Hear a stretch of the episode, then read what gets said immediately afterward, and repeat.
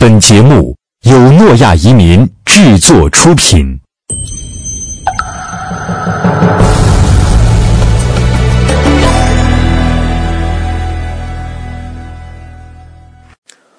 各位移民沙龙的听众朋友们，大家好。呃，我是今天的主播赵佳琪。本期的主题是关于澳大利亚。嗯，之所以今天为大家介绍啊澳大利亚这个国家呢，是因为我对澳大利亚这个国家有非常的好感，因为它也是我在海外国家里最喜欢的一个了。嗯，而且我爸妈也在2013年的时候移居到了澳大利亚。说起澳大利亚这个国家，我想大家都是耳熟能详的，因为什么呢？近些年来吧，我们身边的朋友啊、亲戚啊等等，无论什么样的关系，总会有人在澳大利亚这个国家。嗯，无论是说移民也好、留学也好，或者旅游等等。总之，这个国家给我们的感觉是离我们的生活越来越近了。但是说到澳大利亚，都有什么呢？可能其实我们首先想到的都是袋鼠啊、考拉，其次就是悉尼，还有歌剧院。但是，其实真正澳大利亚的很多细节的东西，我们其实就并不一定很清楚了。所以今天，我想借此机会跟大家简单的介绍一下。首先呢，我想介绍一下澳大利亚的地地理知识。澳大利亚这个国家吧，其实它很有意思。它是南半球最大的一个岛国，也是世界上最大的嗯岛屿国家。领土面积呢是七百六十一万平方公里，是世界上第六伟大国家，仅次于巴西。嗯，巴西是八百多万平方公里。然后呢，嗯，澳大利亚这个国家吧，它其实在国土相对于国土面积来讲已经算大的了，但是它的人口却非常非常的少，只有两千四百多万。这样的数字可能听起来不够直观。举一个实际的例子吧，就是上海的常住人口都要比澳大利亚这个国家的人口都要多。所以说，澳大利亚这个国家真的从某些角度上来讲还是人很少的。但是澳大利亚的人口分布也挺不均的，因为它是一个岛国，然后所有的人几乎都是在沿海地区。嗯，据数据据数据统计吧，百分之八十五的澳大利亚的人都是生活在沿海五十公里内。而澳洲内陆呢，就是很少有人去，因为它真的是呃水资源比较匮乏，嗯，而且也有很多危险的动物啊。但我们之后会讲这个动物这方面，嗯，也是非常有意思的。澳大利亚呢，地理优地理位地理条件很优越，嗯，它有很多这个世界上绝佳的港口，嗯，以悉尼为例吧，悉尼是一个真的是一个沿呃沿海贯深的一个非常非常好的嗯地理环就是。从地理学角度上来讲的话，非常非常好的一个港口，因为它一直延伸差不多的有几十公里，而且它是属于一个近海口小，然后但是说里头很大的一个，足够停很多很多的船和嗯，有利于这个国家的这海口海口贸易吧。呃，不光如此。澳大利亚的这个矿业和农和畜牧业、农业也是很发达的。澳大利亚的矿业可以说是世界上首屈一指的国家之一了。而它的农牧业呢，比如说像羊毛，却是世界上出口羊毛最多、最大的国家。澳大利亚的动物也是一个不得不提、非常有意思的点。嗯，这个国家呢，有世界上最奇怪的呃物种。很多生物呢，都是因为说地理隔绝的原因，保留着很久很久以前的样子。有些动物就真的就看上去就像史前动物一样。嗯，澳大利亚有有一点二万种食呃植物，然后其中九千种，这个比例非常非常高啊，是其他国家没有的。呃，鸟类呢也有六百五十种，百呃其中有四百五十种是澳大利亚特有的。嗯，所以说澳大利亚这个国家吧，它的。呃，生物保留特别好，就是真的是很多很多生物，就是值得古生物学家去研究的，因为它真的是保留了它很就是呃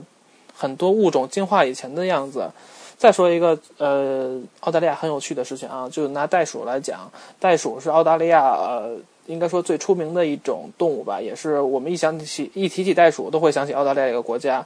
嗯，当时库克船长来到澳大利亚的时候，发现哎这个动物是什么？问当地的土著人。其实土著人当时说的是啊，kangaroo，可可是，嗯，后来才翻译过来，就是 kangaroo，在他们土著的语里头就是不知道，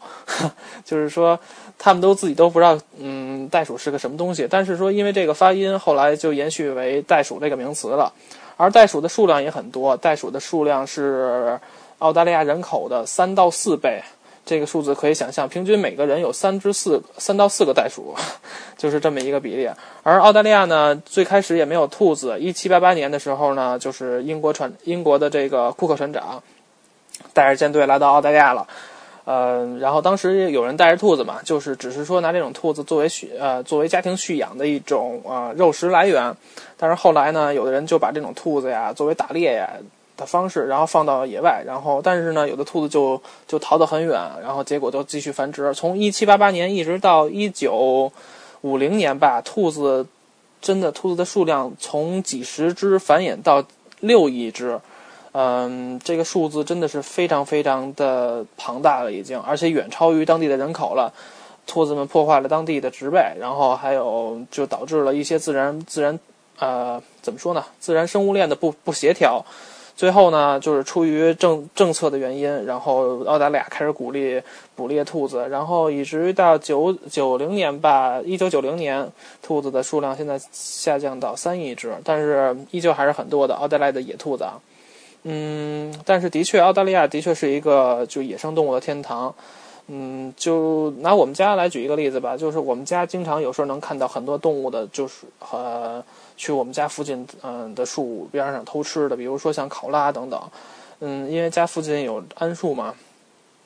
但是澳大利亚也是一个呃不折不扣的发达国家，人均 D GDP 呢以及福利排福利上的这种待遇都远远超于美国，成为世界上真的是嗯福利待遇特别特别好的一个国家，也是人均非常非常富有的国家。澳大利亚的土豪嘛，就是真正的土豪是什么状态呀？他们是农场主，嗯，说句呃不夸张的啊，他们都是开着自己的私人飞机去放牛。这真的是在咱们国家是不敢想象的，但是在他们那边就的确很正常，因为他们那边的土呃农场主真的很有钱，嗯，而且澳大利亚的人均收入也很高，澳大利亚人均收入差不多是每年五万澳币，折人民币大概是二十多万元的样子，真的是非常非常的高了。但是美中不足的是，澳大利亚的消费也非常非常的高。呃，不过买车和买房子还是挺便宜的。就是拿我们家举个例子吧，我们家当时是在奥布里斯班，呃，是距离市中心开车不到二十分钟的位置，买了一套呃，买了一个 house。这个 house 的面积大概是五百多平米，然后，嗯，是一三年底买的，花了五十五十五十多万澳币出头，不多。但是在这个钱折到人民币的话，应该是五呃二百。不到三百万吧，不到三百万的这个钱，但在北京真的是也就在三环、四环附近买一个六七十平米，在五六五环左右买一个八十多平米的八十多平米的房子，嗯，所以说真的是区别还是挺大的啊。至于上海的房价可能要更夸张了，呃，然后呢，我们再说一下这个呃澳大利亚的这个。澳大利亚的这个食品方面的，因为澳大利亚的食品非常非常贵，水也很贵，但是，嗯，在昂贵的代价后面，其实也是有一些优势的，在于什么呀？它的食品很安全，不会说有这种啊人工过度的添加，还有这种啊不健康的这种化工原料的添加，而且，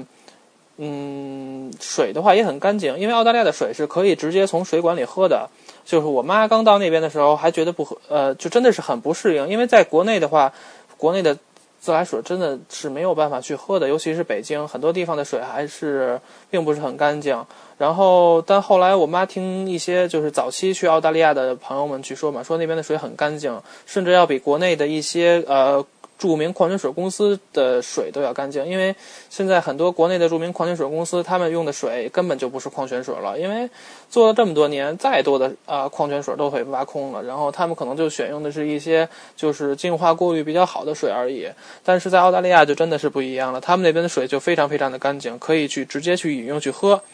而且水果呢尝起来也会非常的甜美吧，嗯。如果如果说是去这种早市，可能说很早的呃早市那种市场的话，去买还是能买到很便宜的。举个例子，我们家在去年的时候买了一箱呃奇异果猕猴桃啊，呃只花了十五澳币一箱，差不多是折人民币的话也就六七十块钱，真的非常非常便宜了已经。这一箱可不少呢，吃了差不多两个两个礼拜，嗯。这个在当地的物价上来讲已经算便宜的，但是还是，呃，挺贵的。他们那边很多东西，比如说像黄瓜呀，可能十几块钱一根儿，然后洋葱就是大葱啊等等。他们那边因为葱跟咱们这边的不一样，他们那边的葱就是真的是那种呃意大利的葱，还有说就是跟不像说咱们国家这种大葱，他们那边是没有的。但是呃，随着华人去的多了，然后那边也有了，但是还是很少的，而且价格会很贵。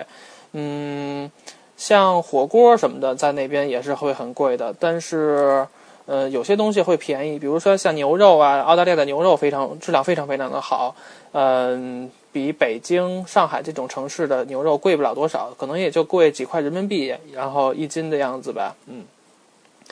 呃，然后再说说那边的生活吧。其实我妈当时他们过去的时候，呃，我爸是做技术移民过去嘛，然后我妈的语言水平并不是很高。呃，刚过去的时候，其实也并不一并不能适应在那边的生活，而且开始的时候也很辛苦。但是，慢慢的也也算安顿好了吧。现在，呃，我妈现在的生活每天就是白天做好饭了，然后去开车，呃，送我妹去上学，然后，嗯，我妈也去学英语，学完英语之后再回来接我妹，嗯，回来到家之后再去做饭，就是这么样子。其实过的就是那种家庭主妇的生活吧，嗯。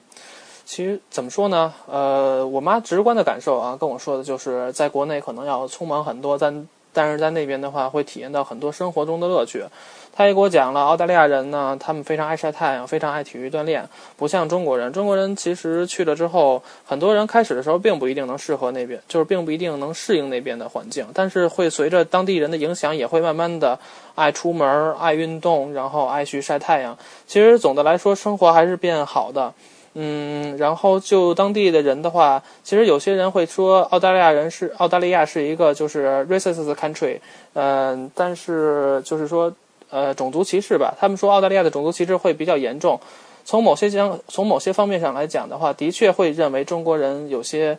呃有些行为很不好，然后造成了一些不良的影响。当然呃也会随，当然现在我们的国，但是我们国家的国力也会随着逐渐的增强，他们也不得不向我们屈服。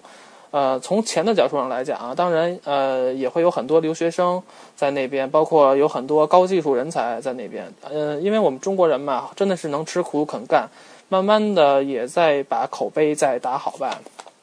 然后这个只是其中一方面原因，嗯，更多的话还是看生活中吧。呃，还有一个例子就是说，我们家刚过去的时候呢，因为我们呃邻居家有一个网邻居家。种了一棵芒果树，然后他们家的芒果树呢，就是一到啊，就是收获的季节的时候，芒果会很多很多，然后吃不了，呃，很多芒果就掉到地上来，然后，嗯，包括掉到我们家院子。有一次呢，我们我妈突然发现，就是我们家门口，然后挂着一袋芒果，嗯，后来才知道那就是，然后那袋芒果呢，其实就是我们家邻居给的，然后只是说，因为不因为怕我们不会说英文嘛，所以就直接挂上去了。然后后来，就是慢慢的，就随着接触的时间长了嘛，慢慢的也会搞，就是关系也在搞好。啊，我妈呢有时候也会做一些饺子呀，包括中国的一些饭呀之类的，就是给他们送去。然后，呃，隔壁的那一家子呢，还也很喜欢吃中国的东西，但是唯独，就是他们真的食量特别特别的大，也会吃的很多。嗯，不过。我妈因为手艺还不错嘛，所以说在街区里也算是小有名气了，都知道来了一个会特别会做饭的中国人。嗯，其实总的来讲吧，我觉得如果认真的去去啊，怎么说呢，用心去融入那边的话，还是没有问题的，而且会发现真的那边的生活还是很不错的。